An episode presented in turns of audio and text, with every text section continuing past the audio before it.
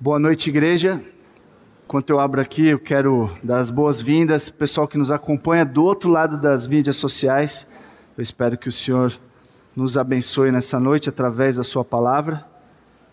Se você quiser já abrir a sua Bíblia, Mateus 6, versículos 5 a 15, nós vamos dar continuidade então dos ensinamentos de Jesus no livro de Mateus. E Mateus ele escreve o seu evangelho de uma forma muito legal. Ele desenvolveu e enfatizou alguns temas sobre Jesus. Ele quis deixar claro que Jesus Cristo é o cumprimento e a continuidade de toda a história bíblica.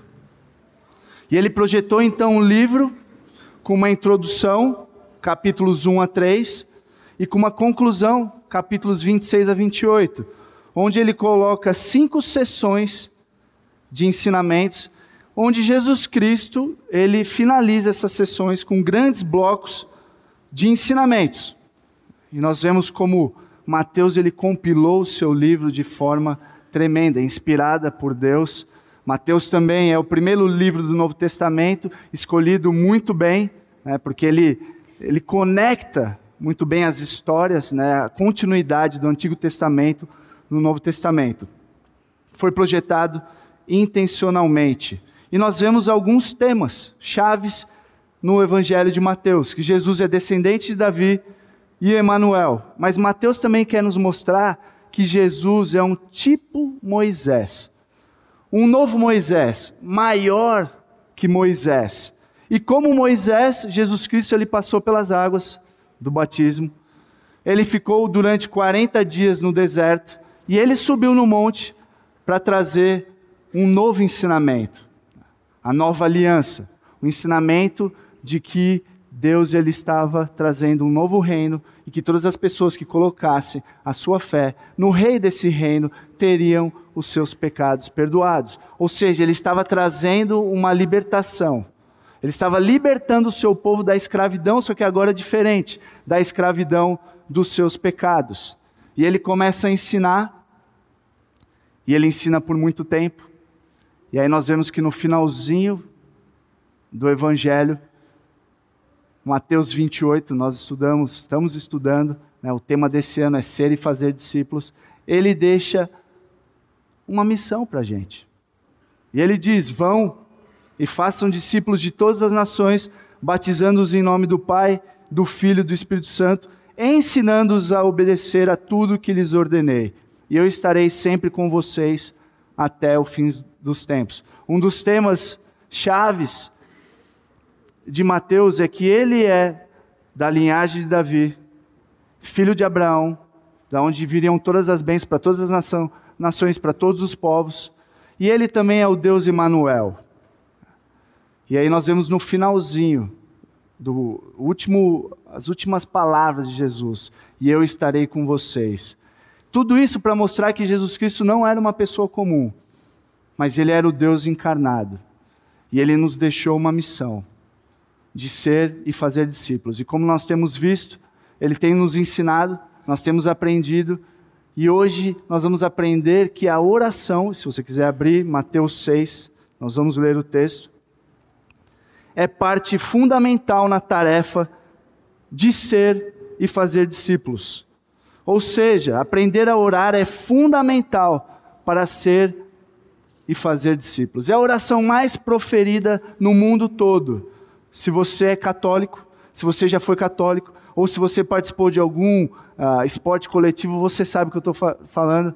Sabe quando os, os, jogadores eles, eles dão as mãos e Pai nosso que está no céu, santificado seja o vosso nome. Seja... Só que ao mesmo tempo que é a oração mais proferida do mundo, eu creio que é a oração menos compreendida. Né? E Jesus ele quer nos ensinar. Ele tem um propósito para isso, para que a gente possa ensinar as pessoas também. Ser e fazer discípulos. Mateus 6, dos versículos 5 a 15.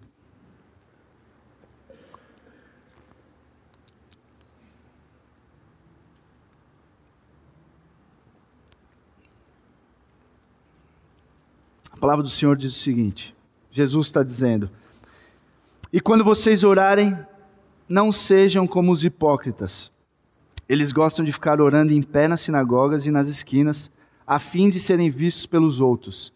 Eu lhes asseguro que eles já receberam sua plena recompensa. Mas quando você orar, vá para o seu quarto, feche a porta e ore a seu pai, que está em secreto. Então seu pai, que vem em secreto, o recompensará. E quando orarem, não fique sempre repetindo a mesma coisa, como fazem os pagãos. Eles pensam que por muito falarem serão ouvidos. Não sejam iguais a eles, porque o seu Pai sabe do que vocês precisam antes mesmo de o pedirem. Versículo 9 diz o seguinte: Vocês orem assim: Pai nosso que estás nos céus, santificado seja o teu nome. Venha o teu reino, seja feita a tua vontade, assim na terra como no céu. Dá-nos hoje o nosso pão de cada dia. Perdoa as nossas dívidas, assim como perdoamos aos nossos devedores. E não nos deixeis cair em tentação, mas livra-nos do mal, porque teu é o reino, o poder e a glória para sempre. Amém. Pois se perdoarem as ofensas uns dos outros, o Pai celestial também lhes perdoará. Mas se não perdoarem uns aos outros, o Pai celestial não lhes perdoará as ofensas. Senhor, nós estamos aqui diante da Sua palavra, da Sua presença e da missão que o Senhor confiou a nós. Mas tudo isso, Pai, é em vão se o seu espírito não agir. E é por isso que nós pedimos, Senhor, por favor, fale através de nós, através da minha vida, fale através do seu espírito, nos ensine a entender a preciosidade do que o Senhor está falando aqui na Sua palavra. Nós precisamos da iluminação do seu espírito para a compreensão da Sua palavra, que é inspirada por Ele mesmo. Nos abençoe nessa noite. Eu peço e agradeço já por tudo que o Senhor tem feito. No nome de Jesus, amém. Amém. Então, primeiro, Jesus ele nos ensina aqui como não orar. Ele começa falando como a gente não deve orar. Em primeiro lugar, a oração não deve ser focado em si mesmo. Nós não devemos focar na gente focar nas pessoas que estão em volta, e sim direcionar ela para aquele a quem nós devemos orar, direcionar a oração para Deus. Só que a gente não pode se precipitar antes de julgar. Eu sei que quando a gente lê esse texto, a gente já pensa em um monte de pessoas. E sendo sincero, eu vejo como eu tenho a tendência de cair nesse mesmo erro. Eu mesmo. Eu acho que eu não sou o único aqui. Então, a primeira maneira errada de orar é a oração voltada para si mesmo. Concentrar a oração naquele que está orando, ao invés de concentrar a oração naquele a quem a oração deveria ser dirigida. Versículo 5: E quando vocês orarem, não sejam como os hipócritas. Eles gostam de ficar orando em pé nas sinagogas e nas esquinas, a fim de serem vistos pelos outros. A oração não deve ser focada no homem ou nos outros. Nós temos que direcionar, nós temos que focar em Deus. Porque se a gente não fizer isso, a gente pode estar caindo no erro da hipocrisia. E a hipocrisia, ela é contrária ao evangelho. Promoção pessoal e o evangelho são duas coisas totalmente contraditórias. As pessoas vão ver nossas obras. É impossível ser sal e luz sem que as pessoas nos vejam. Nós aprendemos isso com o pastor Edson semana passada. Agora o problema é a motivação. Por que, que a gente ora? Esse é o problema. E aí eu fico vendo, eu olho para o meu coração, eu falo, meu, não é só a coisa certa a fazer, mas é a maneira certa. Não é o que você faz, é como você faz. E com a motivação que você faz, aí a casa caiu. Sem o evangelho, estamos perdidos. E Jesus aqui nos dá uma dica de como deve ser a nossa oração. Qual deve ser a motivação da nossa oração? O nosso relacionamento íntimo e pessoal, genuíno e verdadeiro, com Deus que é pessoal e verdadeiro. Ele diz: Mas quando você orar, versículo 6, vá para o seu quarto, feche a porta e ore ao seu pai que está no secreto. Então, seu pai que vê no secreto o recompensará. Você não vai para o Senhor, você não ora para ser aprovado pelos outros. Nós vamos para o Senhor porque nós já fomos aprovados. Bem diferente. Eu não oro para aprovação. Eu fui aprovado por meio de Jesus Cristo. Eu já fui reconhecido, então eu vou para Deus. A motivação bem diferente. E Jesus, então, ele não está nos ensinando aqui que não devemos orar em público. Não é isso. Ele mesmo era um homem de oração, muito mais em particular. A igreja primitiva, ela orou em público. Não é isso que ele está dizendo. Mas eu creio que nós vamos entender melhor o que ele está falando aqui quando a gente responder algumas perguntas. Eu oro com mais frequência e fervor quando estou sozinho do que quando estou em público. Amo e cultivo minhas orações em secreto. As minhas orações em público são um derramar das minhas orações em particular, em secreto. Se as respostas forem negativas, eu posso estar caindo na hipocrisia. Sobre o que ou quem estou pensando quando oro em público?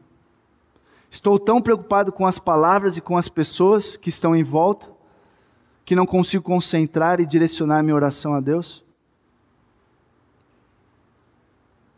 Jesus então ele nos ensina que a melhor maneira para vencer as orações hipócritas é a oração no privado, em particular, um relacionamento íntimo e pessoal, cultivar as nossas orações, a disciplina espiritual, orando a sós com Deus. As nossas orações em público devem ser um transbordar, um derramar das nossas orações no particular. Temos que priorizar a nossa vida de oração a sós com Deus. O foco deve ser nele e não em nós mesmos. Então, o primeiro erro que nós vemos aqui é focar a oração em si mesmo. E o segundo é achar que a eficácia dessa oração depende de quantas palavras eu, eu oro, do tamanho da minha oração, ou da minha maneira particular de orar. Esse é um outro erro que as pessoas caem. Então Jesus ele está condenando aqui. Está dizendo: você quer aprender como não orar? Não foque em você, foque em Deus. E não ache que a eficácia dessa oração depende de quão longa ela é ou da sua maneira particular de orar. O resultado esperado não depende do tamanho da minha oração. Versículo 7 e 8. Quando orarem, não fiquem, não fiquem sempre repetindo a mesma coisa, como fazem os pagãos eles pensam que por muito falarem serão ouvidos. Não sejam iguais a eles, porque o seu Pai sabe do que vocês precisam antes mesmo de o pedirem. Não pensem que no muito insistir, aqui, esse pedir, muitas vezes, ele tem uma força de uma insistência. Eu insisto tanto, eu oro tanto, que aí Deus então ele vai ter que me abençoar. Olha só, eu estou gastando horas a fio por dia. Senhor, você tem que fazer alguma coisa. É como encostar Deus na parede. Olha só, homem de oração, orando tantas horas. Olha meu joelho. Não é isso. É tipo colocar Deus na parede. Eles estão tentando ser abençoados pela sua performance. E a gente só vai ser abençoado por uma perfeita performance. Só que a gente nunca vai conseguir ser abençoado pela nossa performance. Isso é o Evangelho. Nós somos abençoados pela performance daquele que é perfeito, que orou perfeitamente e que cumpriu toda essa oração no nosso lugar. Bem diferente. Eu não sou atraído pelo que eu vou ganhar, mas eu sou atraído pelo que eu já ganhei em Jesus Cristo. Essa é a minha motivação. Diferença tremenda. Não é baseada na minha performance, mas é na performance dele que já conquistou tudo que eu preciso para viver uma vida cristã digna enquanto ele não volta. Isso muda então a minha motivação, muda a minha oração. Não é me dá, me dá, me dá, me dá, Senhor, olha para mim. Então, aprender e cultivar uma vida de oração genuína, focada no Senhor, é essencial para ser e fazer discípulos. Ore de forma genuína. ore do seu jeito, o que você tem, o que está no seu coração. Direcione essa oração para Deus. E principalmente, em particular. Amém? Quando minhas filhas oram, não tanto agora, elas não estão aí, então posso falar. Mas era bonitinho demais, eram umas oração, umas orações malucas, sem pé nem cabeça, a construção toda errada, as palavras erradas. E a gente nunca chegava assim, oh, está doida? Nada a ver. Não. Você percebeu quando as crianças oram, a gente fica assim, nossa, que dá. Aí aqui que queria ensinar, eu, não, não, não ensina, deixa falar errado que é bonitinho. E você vê que elas falam aquilo que está no coração. Né? Independente do formato, independente do tamanho.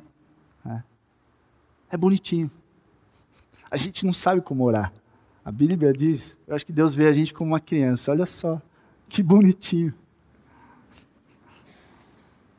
E Deus, ele então nos ensina como orar. Primeiro ele fala como vocês não devem orar, e agora ele nos ensina como orar. E Jesus nos dá um modelo ele não fala o que orar, mas como orar. É mais um, são princípios, são conceitos que nós vamos expandir, como se fosse um esboço, um esqueleto que nós vamos encher de carne. Não é a oração que nós devemos repetir, porque senão nós vamos cair no mesmo erro que ele condenou anteriormente. Então ele nos dá aqui um esqueleto, um esboço.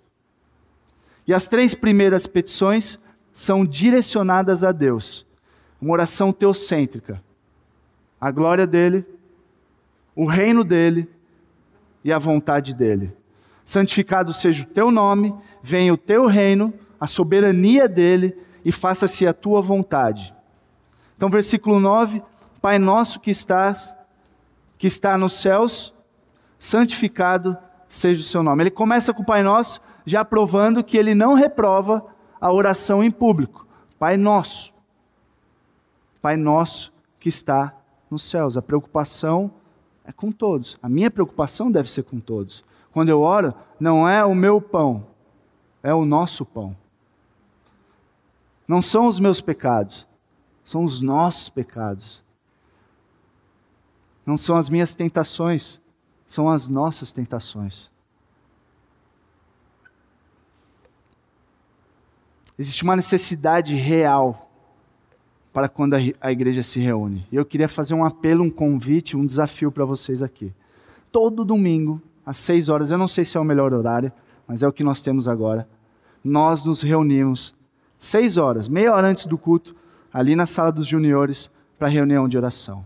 Que tempo precioso! Como eu creio que isso é vital, é importante para a nossa tarefa de ser e fazer discípulos. Ali a gente não tem só comunhão, com certeza nós temos comunhão, mas nós aprendemos muito uns dos outros. Nós compartilhamos as necessidades e ali então a gente começa a conhecer mais uns dos outros. Como é importante esse tempo. E é um convite para você, um desafio. Se você consegue chegar meia hora antes e participar dessa reunião, vai ser uma benção. E você ora o que você tem, do seu jeito e a gente vai achar bonitinho.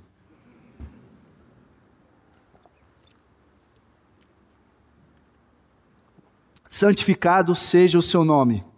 Significa reverenciado, honrado, considerado santo.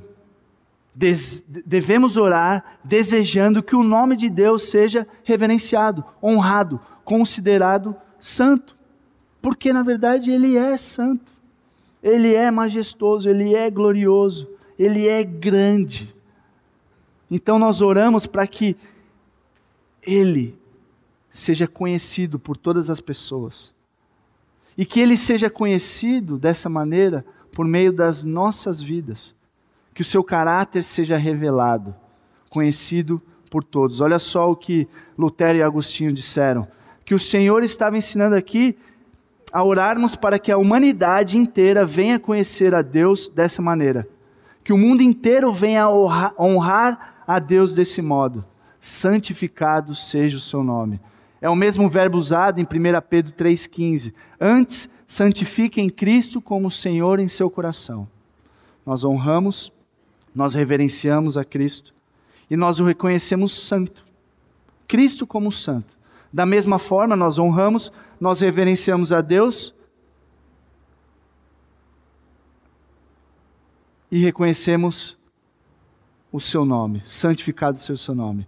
Mas na real, é Ele mesmo. Honrado, reverenciado, santificado seja o seu nome. E, em certo sentido, quando nós oramos, santificado seja o seu nome, eu oro, me faça santo.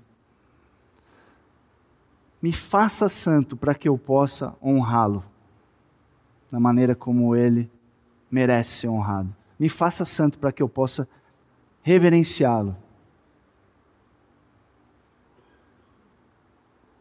Agora, não é a nossa santidade o propósito, e sim que o nome dele seja santo. Santificado seja o nome dele. Isso tira o homem, eu e você, do centro. Jesus diz em João 17,4: Eu te glorifiquei na terra. Versículo 6: Manifestei o teu nome aos homens que me deste do mundo. Jesus queria que as pessoas pudessem reconhecer a glória de Deus na terra. Que as pessoas possam conhecer mais de Deus por meio das nossas vidas. Que as nossas vidas espelhem quem Deus é, a grandeza de Deus. Nós proclamamos a sua grandeza, a sua majestade, a sua santidade, o seu todos os domingos aqui. Será que eu vivo de acordo com aquilo que eu tenho proclamado? Da, com aquilo que eu tenho professado na minha vida? Que as pessoas vejam a grandeza de Deus na maneira como eu ando, naquilo que eu vejo, naquilo que eu falo. Eu não sei, nós muitas vezes aprendemos das grandes coisas que Deus faz, né, das maravilhas que Ele faz, e a gente parece que não é tão impactado assim. Quando a gente fala para os nossos filhos ou para as gerações mais novas, a gente conta, é, então aqui Moisés abriu o mar vermelho. Uau! Yeah.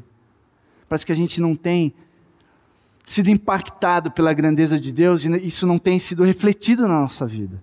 É pensar assim, meu, você tem noção de quem Deus é, o que Ele tem feito. Oremos para que Deus nos torne mais santos, para que a gente possa reverenciá-lo e honrá-lo. E proclamar, refletir, principalmente para essas gerações mais novas, que muitas vezes estão conhecendo um Deus que não é tão grande assim, não é tão maravilhoso, não é tão magnífico como Ele é, porque nós não vivemos dessa maneira. Santificado seja o seu nome, venha o teu reino. Em certo sentido, esse reino já veio, é o já, mas o ainda não. Jesus ele inaugurou o seu reino no coração dos seus súditos. O rei desse reino veio, inaugurou esse reino, e ele então impactou o coração daqueles que colocaram sua fé nele. Em certo sentido, então, nós vemos esse reino na vida dos seus súditos, na nossa vida. Porém, chegará um dia em que esse reino será consumado. E aí então, a vontade dele vai ser feita, o nome dele vai ser santificado. E de uma vez por todas, esse reino vai ser instalado, perfeito, aqui na terra. Agora, vem o teu reino, para muitas pessoas tem um significado muito mais pesado. Principalmente para essa galera do primeiro século que sofria. Né? Quando eles oravam, vem o teu reino. Ou muitos, hoje ainda, perseguição, muitas pessoas estão sofrendo. Tem muito mais peso, né? Jesus Cristo, volte. Maranata. Agora, para nós, muitas vezes, a gente meio que ora rápido essa parte, ou pula, ou então fala assim: Senhor, vem o teu reino, mas deixa eu me formar, ter uma carreira de sucesso, encontrar a mina dos sonhos, ter os filhos mais obedientes possíveis e poder levá-los para o reino mágico, um lugar onde todos os desejos serão realizados, um lugar onde todas as pessoas vão ser felizes, no qual o seu rei o nome dele é Mickey Mouse. Vem o teu reino. O reino de Jesus é muito, mas muito, muito melhor. Muito maior. É alegria que não acaba, garantida o seu dinheiro de volta. O passaporte já foi comprado. Meu, e as montanhas russas mais doidas vão estar depois que você morrer. A graça vai começar depois que você morrer. É um reino muito diferente. É um reino de ponta cabeça. É um reino muito melhor. Venha o teu reino. Venha o teu reino. Queremos realmente que o reino de Deus venha? Venha o teu reino, faça-se a sua vontade, a tua vontade. Como eu disse, em certo sentido, a vontade perfeita será cumprida quando o reino de Deus vier, quando ele for consumado. Mas para aqueles que pertencem ao reino, devemos andar como súditos desse rei, cumprindo a sua vontade. E qual é a vontade de Deus? Qual é a missão de Deus para a Igreja Batista Maranata? Qual é o tema desse ano? Ser e fazer discípulos. Enquanto Jesus Cristo não volta, nós temos uma missão: ser e fazer discípulos para a sua glória. E as pessoas verão o seu reino que está prestes a ser consumado quando nós andarmos segundo a vontade dele, cumprindo a sua missão. Mateus 5:20 diz: "Pois eu lhes digo que se a justiça de vocês não for muito superior à dos fariseus e mestres da lei, de modo nenhum entrarão no reino dos céus." nós funcionamos como placas luminosas desse reino, apontando para esse reino, que é um caminho contrário, totalmente contrário do caminho desse mundo.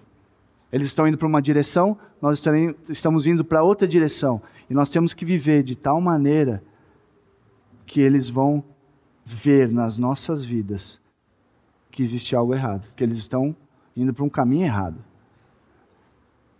Nós temos que ser sal da terra e luz do mundo, placas bem luminosas.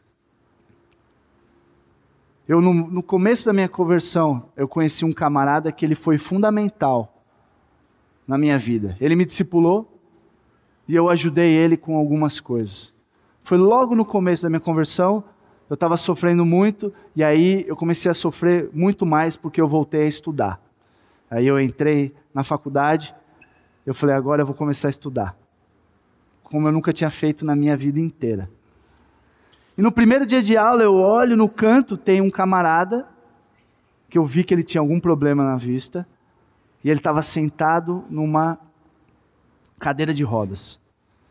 E aí eu falei, eu vou evangelizar esse camarada. Eu vou lá trocar uma ideia com ele. Deu um intervalo, eu cheguei lá, me apresentei, ele falou em inglês. Sou o Mark. Oi, tudo bem? Eu sou o Marcelo. Ele começou a falar comigo e ele começou a me evangelizar.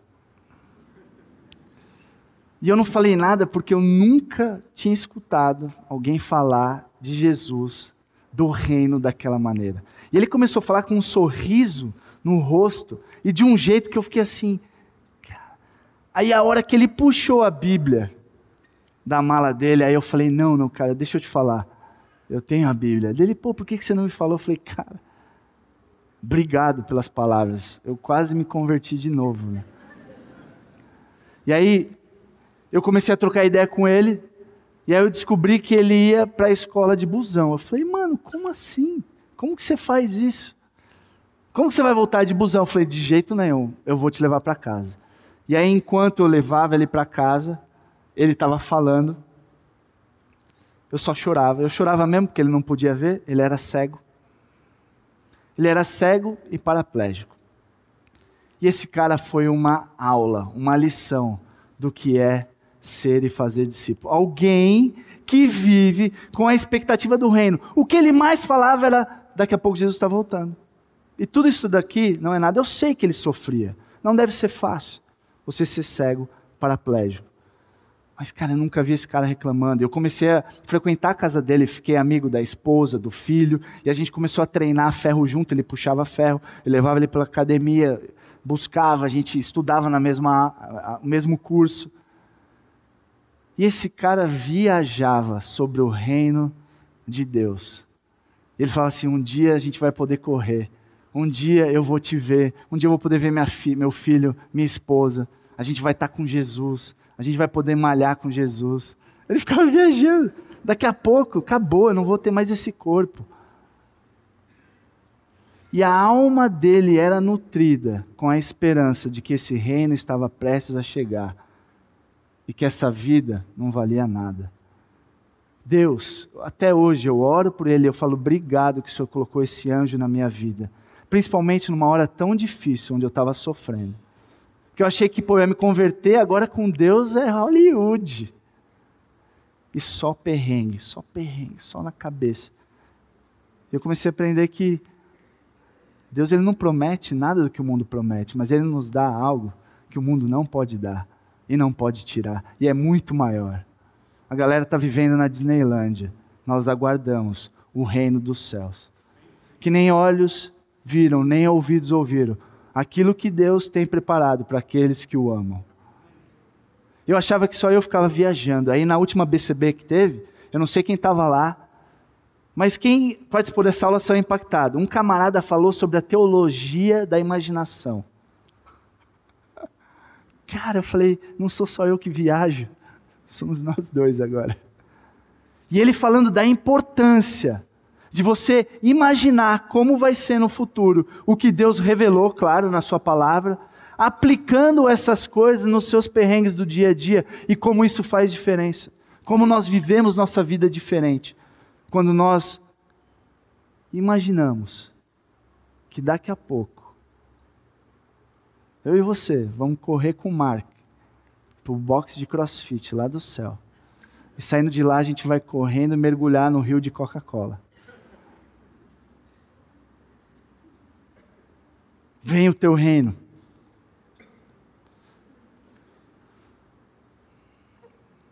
Seja feita a tua vontade, assim na terra como no céu.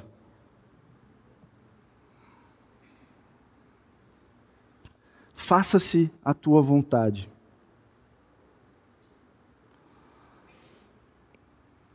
Agora, quando a gente ora, seja feita a tua vontade assim na terra como no céu, nós estamos nos comprometendo com duas responsabilidades. Primeiro, aprender tudo sobre a vontade de Deus. O que isso significa? Estudar a palavra. Nós temos que estudar a palavra.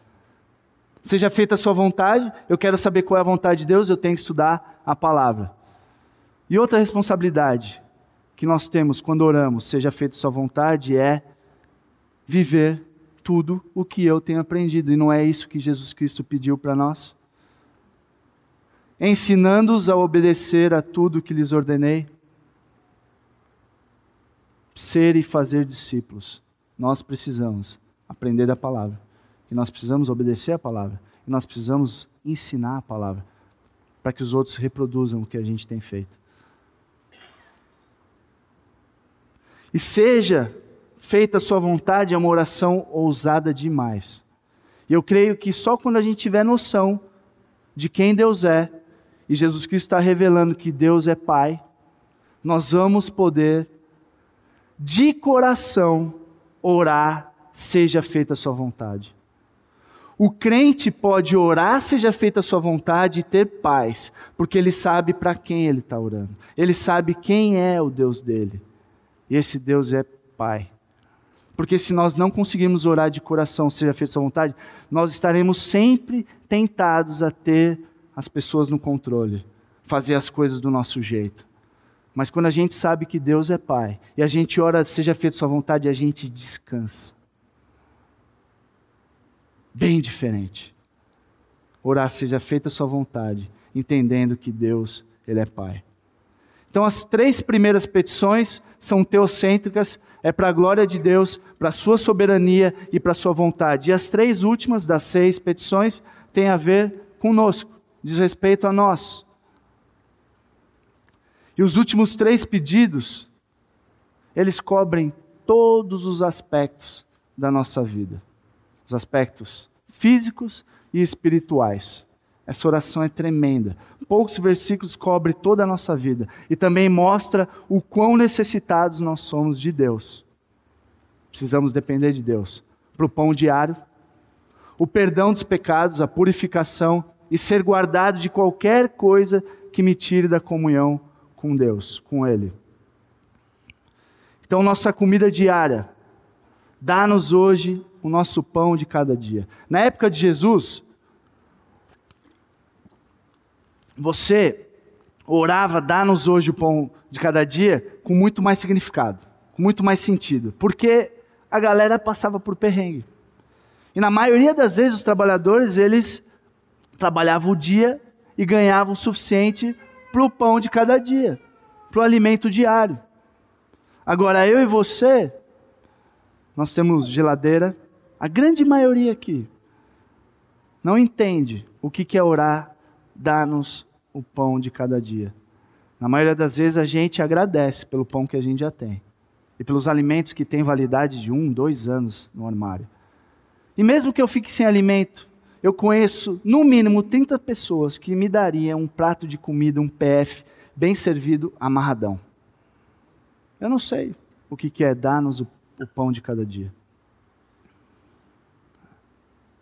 Isso é um perigo, porque muitas vezes os recursos, né, a fartura, ele faz com que a gente vive uma vida cada vez mais ingrata e cada vez mais com menos dependência. Né? E nós temos que aprender a depender. Nós temos que aprender a viver com menos. Principalmente a depender. E a gente ora, Deus me abençoe ali, tipo, o quê? É sério. Olha o quanto eu já tenho te abençoado.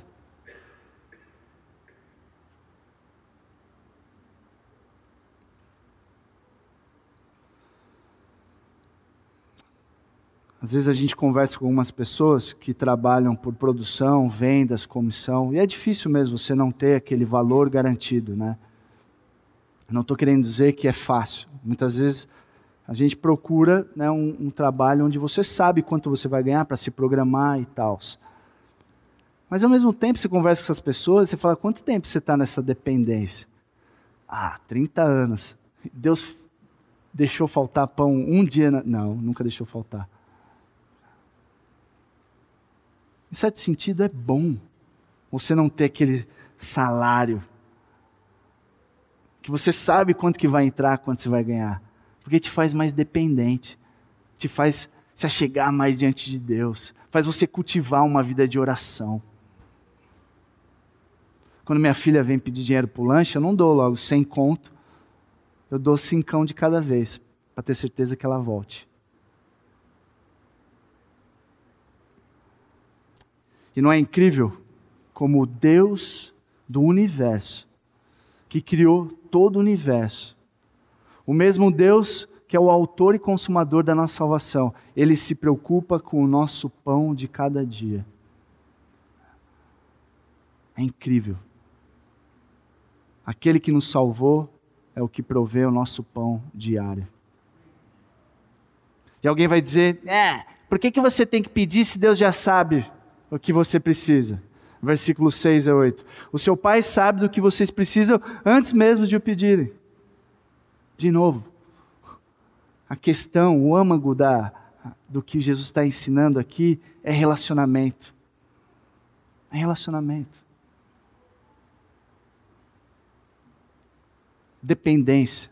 Nós precisamos depender de Deus, nos, nos arrepender e voltar para Deus dependência. Versículo 12: os nossos pecados. Perdoa as nossas dívidas, assim como perdoamos aos nossos devedores. E Jesus continua nos versículos 14 e 15: Pois se perdoarem as ofensas uns dos outros, o Pai Celestial também lhes perdoará. Mas se não perdoarem uns aos outros, o Pai Celestial não lhes perdoará as ofensas. A passagem paralela em Lucas 11, 14 usa a palavra pecado. Ou seja, no contexto aqui, a dívida que nós temos é espiritual. Perdoa as nossas dívidas assim como perdoamos aos nossos devedores. Jesus não está falando sobre a justificação. Jesus Cristo, ele perdoou todos os nossos pecados. Ali na cruz ele cravou a nossa dívida, de todos os pecados, passado, presente e futuro. Então, sobre que perdão ele está falando? É o que nós encontramos em João 13, 10. Respondeu Jesus: Quem já se banhou precisa apenas lavar os pés, todo o seu corpo está limpo. Vocês estão limpos, mas nem todos. Todos que estão em Cristo, todos que entregaram suas vidas para Cristo Jesus já têm o perdão dos seus pecados, já estão limpos. Só que nós continuamos a pecar. E quando nós pecamos, e nós pecamos diariamente, nós quebramos a comunhão, o relacionamento com Deus. Então a gente precisa de purificação, a gente precisa do perdão, a gente precisa lavar os pés. E o que temos que fazer então, segundo João, 1 João 1,9, se confessarmos os nossos pecados, ele é fiel e justo para nos perdoar os nossos pecados e nos purificar de toda a injustiça. Lavar os pés. Então, na medida que nós pecamos, depois de sermos filhos de Deus, o nosso relacionamento com Ele é rompido. Por isso, Jesus se preocupou em ensinar: perdoe as nossas dívidas.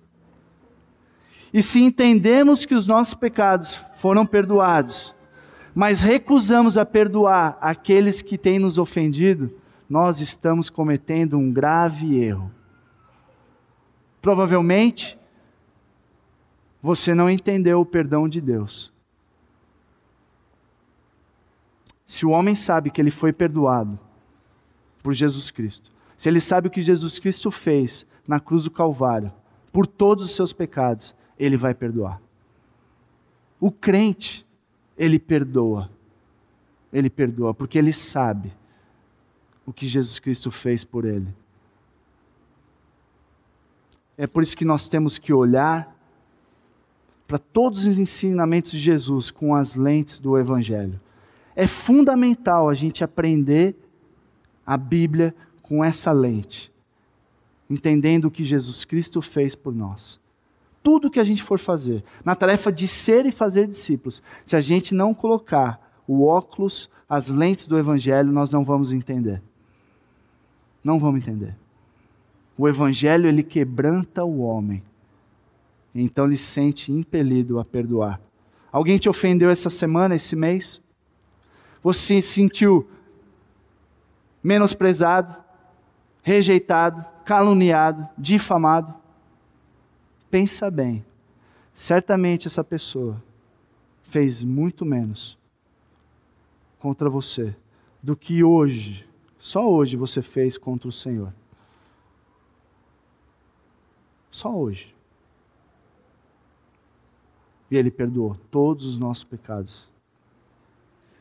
E não nos deixeis cair em tentação, mas livra-nos do mal Jesus disse aos seus discípulos em Mateus 26, 41: Vigiem e orem para que não caiam em tentação. O espírito tá, está pronto, mas a carne é fraca. Lembrem que Deus não tenta ninguém, Ele sempre vai dar um escape, sempre vai ter uma saída. Né? E se você resistir, o inimigo das nossas almas fugirá. Mas mesmo assim, Ele pede para que a gente ore. A atitude correta é pedir. Pessoal, a gente precisa orar. E por que, que é tão difícil orar? Pensa bem, é tão simples. Você fala, meu filho ora. Do jeito dele, mas ele ora. É simples. Agora, por que é tão difícil orar? É difícil. Nós não oramos. Eu creio que nós não oramos porque é uma batalha espiritual. É uma batalha espiritual. O inimigo sabe. O inimigo sabe o que vai acontecer se a igreja de Cristo começar a orar. E é incrível que você vê os discípulos, eles foram chamados por Jesus, e Jesus começa a fazer vários milagres. Eu vou fazer uma propaganda, um merchan aqui. Um parênteses. Assistam The Chosen. Baixe o aplicativo e assistam, chama The Chosen, Os Escolhidos. É fantástico. Se você gosta muito de Netflix, você vai gostar. Se você não gosta de Netflix, você vai pirar. É muito legal. E você vê como Jesus Cristo, e você fica viajando, de novo, você fica imaginando. Cara, eles estavam com Jesus, fazendo todos esses milagres, curando o leproso, curando o cego de nascença, o paraplégico. Ressuscitou os mortos, expulsou os demônios, e eles chegam para Jesus e falam: Jesus, me ensina a expulsar, Jesus, me ensina a curar, Jesus, me ensina a multiplicar. Não. O que, que eles falam? Jesus, me ensina o quê? Eu não sei, mas eu suspeito que eles testemunharam tanto Jesus Cristo orando, orando, orando, que de alguma maneira eles ligavam o poder de Jesus Cristo com a vida dele de oração. Eu suspeito. E para fortalecer o que eu estou falando, vocês lembram da história que os discípulos chegaram para Jesus e falaram assim: Meu, a gente não consegue expulsar o demônio daquele menino. O que, que Jesus Cristo diz? O que, que ele diz? Essa espécie só sai pela oração e pelo jejum. Efésios 6, nós sabemos da, da armadura de Deus, né? tudo, tudo que Ele proporcionou para nós, né? ele, ele nos deu tudo para batalhar contra, não é a carne, não, não é contra as pessoas, mas contra os principados e potestades. Né? Ele nos deu tudo, toda a armadura, tudo que a gente precisa. precisa. Nós estamos numa batalha, você querendo ou não. Você pode escolher lutar, mas você não pode escolher não estar nessa batalha. Nós estamos numa batalha. E não adianta nada você ter toda a armadura se você não fizer isso daqui. Efésios 6,18. Depois que você colocou toda a sua armadura, orem no Espírito em todas as ocasiões, com toda oração e súplica, tendo isso em mente. Estejam atentos e perseveram na oração por todos os santos. Nós precisamos orar. Nós precisamos orar. E para concluir, se vocês esquecerem tudo que eu falei, eu quero que vocês lembrem do que eu vou falar aqui agora. Duas coisas extremamente importantes para a eficiência da nossa vida de oração. Muito importantes. Primeiro, você tem que ter a noção de quem você é e de quem Deus é. Importantíssimo. Noção de quem eu sou e de quem Deus é. Isso vai afetar a minha vida de oração. Primeiro, antes de aprender a orar, é fundamental que você seja filho. Pai nosso. O próprio começo da oração já diz: Pai nosso. Você tem que ser filho para chamar ele de pai. Só que as pessoas têm caído num grande engano de que todos são filhos de Deus. Isso não é o que está nas Escrituras. A Bíblia não diz isso. O próprio Jesus Cristo não diz isso. Todos são criaturas. Filhos são aqueles que reconhecem Ele como Pai. Filhos são aqueles que Jesus Cristo resgatou da escravidão, dos seus pecados. Jesus Cristo está falando em João 8 com os mestres da lei, com os fariseus, os caras ninja, segundo Dan, faixa preta, samurai de Bíblia. Esses caras manjavam de Bíblia. Os caras eram religiosos. E Jesus falou vocês acham que vocês são filhos de Deus? Vocês não são. Isso é a minha versão, tá? Vocês não são filhos de Deus. Vocês são filhos do inimigo das nossas almas. Sabe por quê? Vocês são escravos do pecado. E todo aquele que é escravo não pertence à família. A não ser que o filho, letra maiúscula, ele mesmo, a segunda pessoa da Trindade, vos libertar.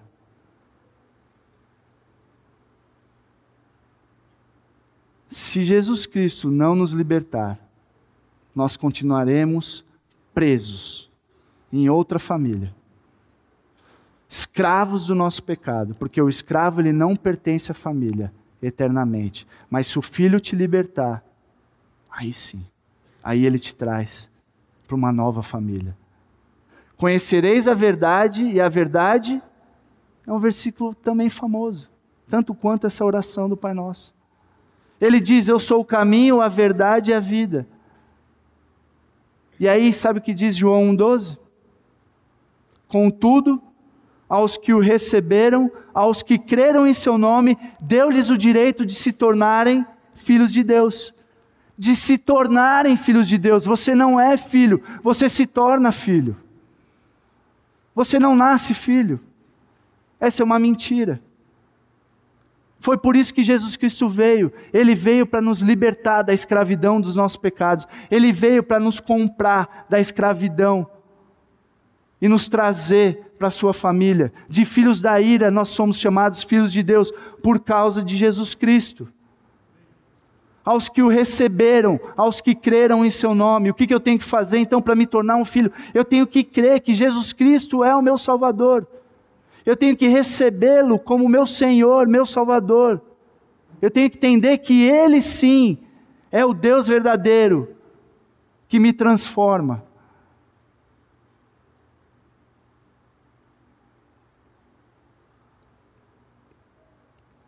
Só dessa forma, só reconhecendo Jesus Cristo como Senhor e Salvador da sua vida, entregando sua vida para Ele, você se torna filho. E aí então ele abre o acesso ao Pai. Então você pode se achegar confiadamente ao Pai. E aí então você pode orar, Pai nosso, Pai nosso que estás nos céus. João, 1 João 3:1 Vejam como é grande o amor que o Pai nos concede, sermos chamados filhos de Deus, o que de fato somos. Por isso o mundo não nos conhece, porque não o conheceu. Por causa de Jesus Cristo, nós temos um relacionamento íntimo com Deus. Que relacionamento incrível. Se a gente começar a pensar o que, que isso significa, Jesus Cristo rasgou o véu, o acesso é livre, em qualquer lugar, em qualquer momento, do seu jeito. Ore do seu jeito. Direcione sua oração a Ele, principalmente no particular no secreto. Depois da sua morte e ressurreição, Jesus instrui Maria. João 20, 17. Não me segure, pois ainda não voltei para o Pai. Vá, porém, aos meus irmãos e diga-lhes: Estou voltando para meu Pai e Pai de vocês. É tremendo como Jesus Cristo nos ensina sobre o caráter de Deus. Naquela época foi um escândalo Jesus Cristo orar Pai. As pessoas oravam, Senhor todo soberano, Deus de Israel, todo poderoso. Era íntimo demais. E Jesus Cristo, ele nos revela algo precioso para a nossa vida de oração. Quando vocês orarem, orem, Pai, Pai. Como isso muda a nossa oração. Talvez alguns vejam Deus como chefe, como um tirano, o bom velhinho, né, o Papai Noel, que vai me dar presentes se eu me comportar, se eu fazer tudo direitinho. Ou alguém vê Deus como algo muito longe. Deus ele é todo poderoso, ele tem mais o que fazer. Ele não vai se importar comigo. Ou então aqueles que veem Deus é meu brother. Eu e Deus tem até apelido. Eu, se eu tenho que falar umas verdades, eu falo mesmo, sem reverência nenhuma. Eu não sei. Como que você vê Deus? Quando chamamos Pai, nós estamos convencidos de quem Ele é. Nós sabemos quem Ele é, a sua grandeza, a sua justiça, a sua santidade, mas nós vemos também a sua bondade e seu amor como Pai. Isso muda a nossa oração. A nossa oração ela fica mais íntima, muito mais íntima.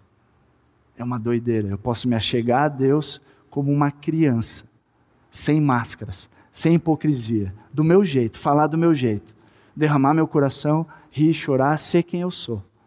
Isso é demais. Do mesmo jeito que minhas filhas chegam para falar comigo, sem surpresa, eu sei o que elas querem. Mas como é precioso a gente poder entender que Deus é Pai. Pai. Quando vocês orarem, digam Pai Nosso. Relacionamento íntimo de pai, para filho. Gálatas 4, 6. E porque, e porque vocês são filhos, Deus enviou o Espírito de seu Filho ao coração de vocês e ele clama Abba Pai. Papai. Palavra especial. Eu não tinha como não, não lembrar do seu João preparando essa mensagem. Como é gostoso ver o seu João orando. Né? A intimidade e, ao mesmo tempo, a humilhação. Né? A intimidade e a reverência. E é esse misto. É muito doido que a gente se achega a Deus, a gente sabe quem Ele é, mas ao mesmo tempo Ele se revelou como Pai. E a gente se humilha, mas ao mesmo tempo a gente tem essa intimidade. Papai. Você é capaz de dizer do fundo do coração: Pai. Papai. Muitas pessoas têm dificuldade com essa palavra, ou porque não tiveram ou não têm uma referência boa de um pai. Agora, nós não podemos julgar Deus de acordo com o nosso pai terreno, mas ao contrário, nós julgamos o nosso pai terreno de acordo com Deus Pai. E nós percebemos que eles não usufruíram do privilégio e da bênção e da responsabilidade que é ser pai. Quem é pai aqui sabe o que eu estou falando. Que privilégio, que bênção, que prazer, mas ao mesmo tempo que responsa. Mas mesmo que você não tenha um pai bom, você não tem uma referência de pai, como eu não tive, existe um pai que nunca, nunca, nunca, nunca te abandonou e nunca te vai te, te abandonar. Nunca mentiu para você e nunca vai mentir. Eu lembro o dia, no começo da minha conversão, a gente estava indo surfar, eu estava com três camaradas num carro e eu, né, aquele aquela lavagem assim, Deus ele te leva para uns lugares que você nunca imaginou, te faz pensar coisas que você nunca imaginou que você ia pensar, e ele começa a transformar suas emoções, o seu coração, seus... e aí eu lembrei das vezes que eu sofri na minha vida. E realmente, as vezes que eu mais sofri na vida era quando tinha aniversário de um pai de alguém, ou quando era dia dos pais, ou quando eu via os meus amigos brincando os pais, e meu pai separou da minha mãe, eu era muito novo. E eu sofria, eu chorava. Às vezes que eu mais chorava quando eu era pequeno era porque meu pai não estava lá. Mas aquele dia caiu uma ficha tão boa. Foi quando Deus falou assim: Eu sou seu pai. Eu sempre fui seu pai. Eu nunca te deixei. Todas aquelas vezes que você chorava, todas as vezes que você passou perrengue, eu estava ali com você, te carregando no colo. E aí eu sou chorão, a gente estava passando parafina no carro e eu viajando. E os caras já estavam falando: Meu, Marcelo já era, virou louco. O cara entregou depois Jesus, ele tá, vive assim, viajando, né? O cara tá em outra. E aí eu comecei a andar na rua assim, contra a praia, né? Não tava indo. Eu, e aí os caras: Onde você vai? Eu comecei a chorar e fiquei com vergonha, né? Eu precisava orar. Eu precisava orar. Eu precisava orar, Pai, obrigado. Pai, obrigado Obrigado, Pai. Eu creio que o Senhor é Pai, que o Senhor nunca me abandonou e o Senhor nunca vai me abandonar. Às vezes eu fico pensando, o meu pai, ele é vivo ainda, né? Ele já tem idade, eu sou temporão. Eu pensando, puxa, meu pai um dia ele vai morrer. Né? E eu já preguei o evangelho para ele, ele rejeitou o evangelho. E se um dia ele escutar isso que eu estou falando, pai, que o Senhor entenda que você também tem um pai. E ele pode transformar a sua vida. E se um dia o meu pai morrer, eu vou sentir falta e saudades de um pai que eu não tive. Doido isso. Doido isso. E eu não quero fazer a mesma coisa pelos meus filhos. Não mesmo. Mas Deus, Ele continua sendo Pai. Mesmo que eu falhar, mesmo que você falhar, e nós vamos falhar, Deus, Ele nunca vai falhar. Nunca. Nós precisamos ter a visão correta de quem nós somos e de quem Deus é. Importantíssimo. Minhas filhas pedem coisas absurdas. que para elas parecem ser super normais. Pai, posso dirigir? Não, claro que não. Por quê? Não, daqui a pouco elas vão ter 18 anos e elas vão fazer a mesma pergunta: Pai, posso dirigir? Por quê? Aí vai ser mais difícil explicar por que não, né? Não estou zoando. Deus, Ele sempre vai responder as nossas orações. Pode ser um não, pode ser um sim ou um ainda não. Mas Ele sempre está de ouvidos atentos. Aquele que não poupou seu próprio filho, Romanos 8, 32, mas o entregou por todos nós, como não nos dará juntamente com ele de graça todas as coisas? Eu lembro de uma frase de um professor meu do seminário que nunca mais saiu da minha cabeça. Deus ele é mais interessado em nos abençoar do que nós mesmos em querer essas bênçãos. Isso é incrível. Ele é mais interessado em te abençoar do que você mesmo em querer ser abençoado. E eu vejo isso claramente com os meus filhos de, de, forma distorcida, limitada, mas eu vejo, elas querem coisas que elas não estão ligadas, elas não sabem o que é melhor para elas. Se eu deixar elas fazendo o que elas querem, elas morrem uma semana. É nuggets, McDonald's todo dia. Dormindo três horas por dia, assistindo televisão, 12 horas a fio. Quando Deus fala não, é porque Ele te ama. Ele sabe o que é melhor para você. Confia. Lembrem-se, quando você chegar em oração, não é baseado na sua performance. É baseado na performance daquele que é perfeito. Nós não sabemos pedir, nós não sabemos como orar, nós fazemos as perguntas erradas, nós pedimos as coisas erradas, mas graças a Deus por Jesus Cristo, que orou perfeitamente, que era perfeito, que cumpriu toda essa oração por nós. E é por isso que eu vou confiadamente, não na minha performance, mas na performance dele. Eu não posso, mas ele pode. E ele fez por nós, ele cumpriu por nós, por cada um de nós. E é por isso que eu chego, Pai, Pai, não depende de mim. Alguém cumpriu tudo no meu lugar porque o Senhor me amou como Pai. Jesus Cristo, no jardim de Getsemane, ele estava agonizando, ele estava sofrendo, ele sabia o que esperava. Suor, gotas de sangue, e ele pediu: Pai, chegou a hora. Pai, se possível, afaste esse cálice de mim. Pai, se existe um outro jeito, uma outra maneira, por favor, me livre dessa, me tire dessa. O que, que o pai respondeu? Não. Foi sofrido. Eu sei. Triste. Ele respondeu: Não.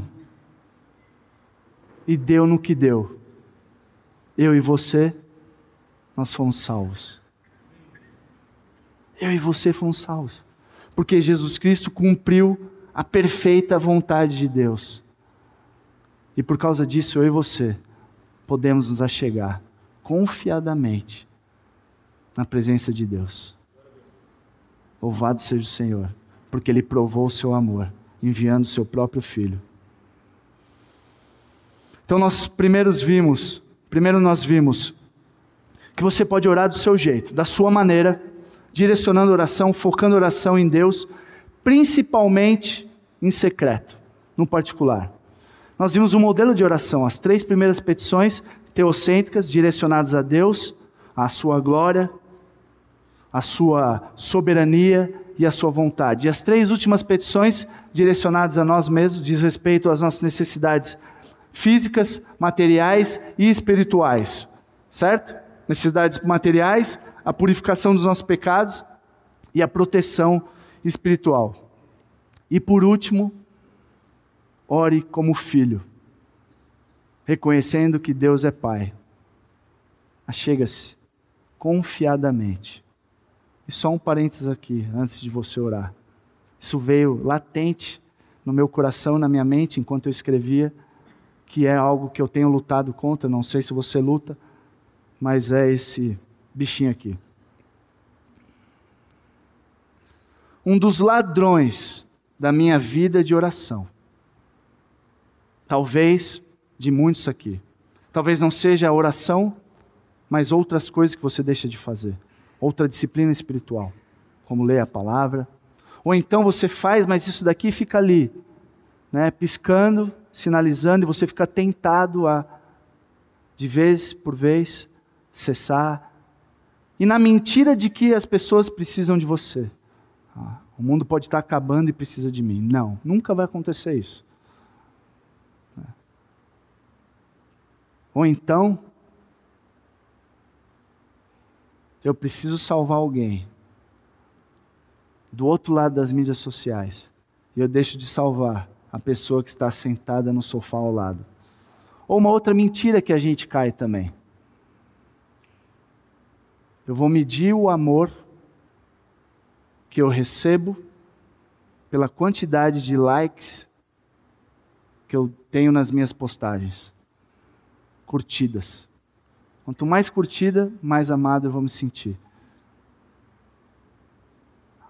Outra mentira. Você quer uma prova de um amor?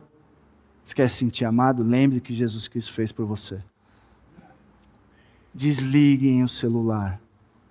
Desliguem o celular. Desliguem o celular. Ele é um ladrão do nosso tempo. Ele é um ladrão da nossa vida de oração. Tem várias pessoas rindo, eu sei. Mas é triste, é triste. Vamos batalhar para desligar esse celular aqui. É uma grande barreira. Eu acho que foi o John Piper que falou. Ele disse que o motivo pelo qual o Facebook foi criado foi para que quando a gente estiver na presença de Deus, ninguém vai ter desculpa que não tinha tempo para orar. E eu quero finalizar com vocês fazendo uma oração. Eu queria que você baixasse sua cabeça, fechasse seus olhos. E nós vamos passar pela essa oração que a gente acabou de aprender um pouco mais. Tem muita coisa aqui. Muita coisa mesmo. E de novo, Jesus Cristo nos dá um modelo que nós vamos expandir. São princípios e conceitos que você vai expandir né, sobre a glória de Deus, sobre o seu reino, sobre a sua soberania, sobre a sua vontade. Então pense em alguns instantes aí, antes de orar, que Deus, Ele é o nosso Pai. E que Ele te ama com o mesmo amor que Ele ama Jesus Cristo. Pai nosso, Pai, Papai, Obrigado porque o Senhor provou o seu amor na cruz e no túmulo vazio. O Senhor não precisava provar mais nada, mesmo quando a resposta for não. Que o seu nome, seu caráter, seja reconhecido por todos.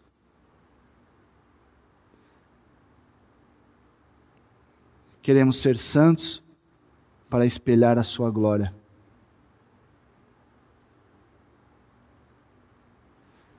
Senhor, não faça o que eu quero e desejo, mas que o seu reino seja cumprido em minha vida. Pai, você é o rei da minha vida. Que o Senhor seja glorificado às minhas custas. Seja feita a sua vontade. Pai, muitas vezes peço as coisas erradas. E a sua vontade e o seu reino valem muito mais do que a minha. Que o nosso foco seja na expansão do seu reino. Nos ajude a entender e a pedir de acordo com a sua vontade. Pai, eu tenho noção da culpa dos meus pecados e preciso de purificação. Perdoe os meus pecados, assim como eu tenho perdoado aqueles que têm pecado contra mim. Sei da minha fragilidade e de como o mundo me assedia. Preciso que o Senhor me proteja e guarde dos perigos que por mim esperam.